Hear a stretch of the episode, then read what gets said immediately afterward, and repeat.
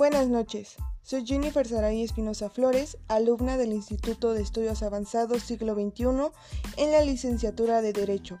En este podcast les hablaré del tema de juicio contencioso administrativo para la materia de Derecho Procesal Fiscal.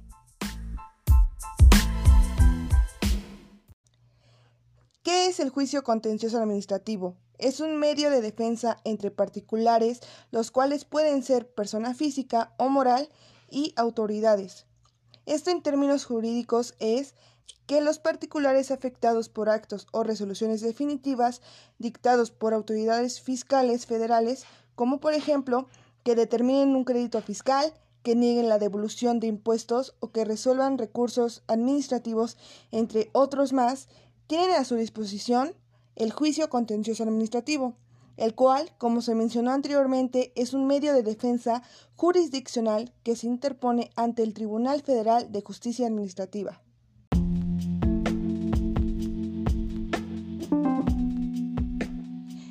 ¿Quién resuelve el juicio? En el juicio contencioso administrativo es el Tribunal Federal de Justicia Administrativa que de forma imparcial resolverá las controversias entre el particular y la autoridad fiscal.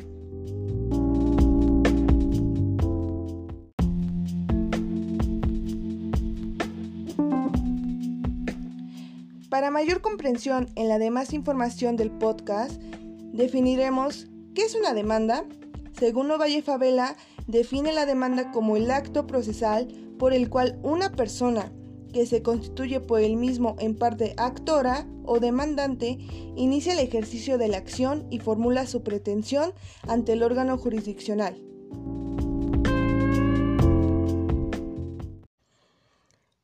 Procede el juicio contencioso administrativo?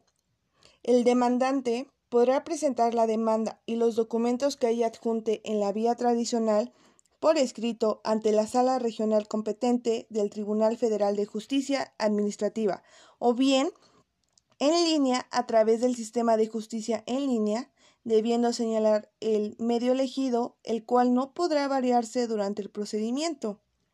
Una vez admitida la demanda, se correrá traslado de, esta al demandado, quien deberá presentar el escrito de contestación junto con los documentos anexos dentro del término que dispone la Ley Federal de Procedimiento Contencioso Administrativo. La demanda se podrá ampliar en los supuestos y en los plazos que establece la ley. El demandado presentará ampliación a la contestación de la demanda.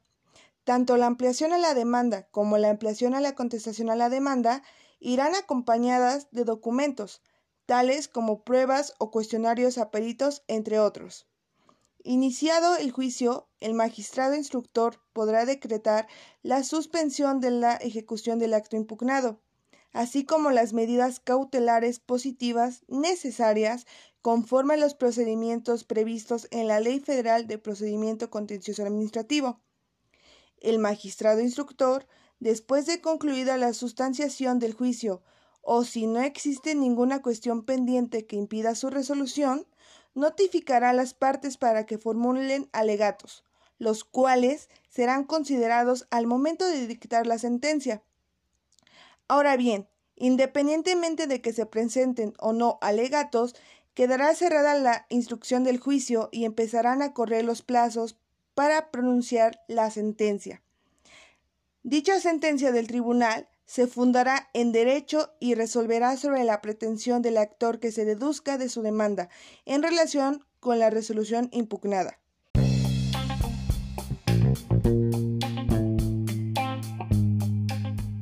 Vías del juicio. Ahora bien, hay que saber que este juicio contencioso administrativo tiene dos vías, las cuales son la sumaria y ordinaria. Sumaria es cuando se impugnen resoluciones definitivas cuyo importe no exceda de 15 veces el salario mínimo general vigente en el Distrito Federal elevado al año al momento de su emisión, más bien conocido como UMA. Procederá el juicio en la vía sumaria.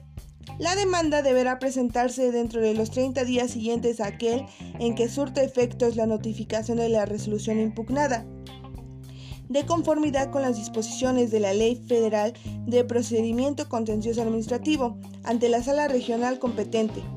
La diferencia de la vía sumaria a la ordinaria es que en la ordinaria el monto es mayor a 15 veces el salario mínimo general vigente en el distrito y en la sumaria es menor a 15 veces.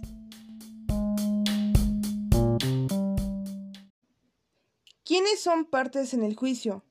El demandante, los demandados, el tercero que tenga un derecho incompatible con la pretensión del demandante.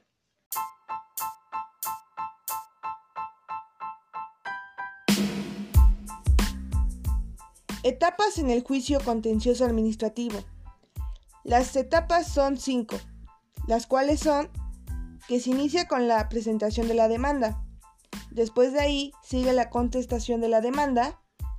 Consiguientemente es la cita de alegatos, cierre de instrucción y la sentencia definitiva.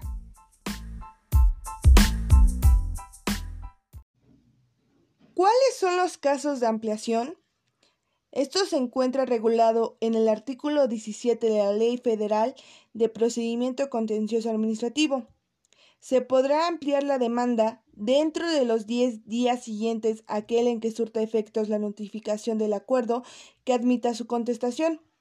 Son cinco casos en los que procede la ampliación y son los siguientes. 1. Caso de negativa ficta. 2. Cuando se impugne un acto desconocido.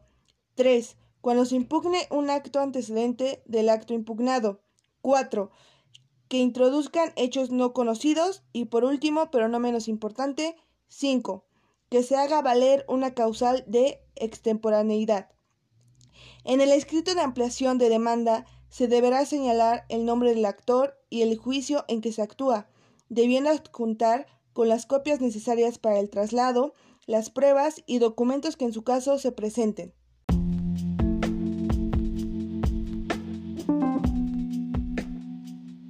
Etapas en caso de excepción. Las etapas son seis, las cuales son las siguientes. Demanda, contestación, ampliación, contestación de ampliación, cita de alegatos y cierre de instrucción. Como bien vimos, en las etapas anteriores la ampliación debe presentarse antes de la audiencia final.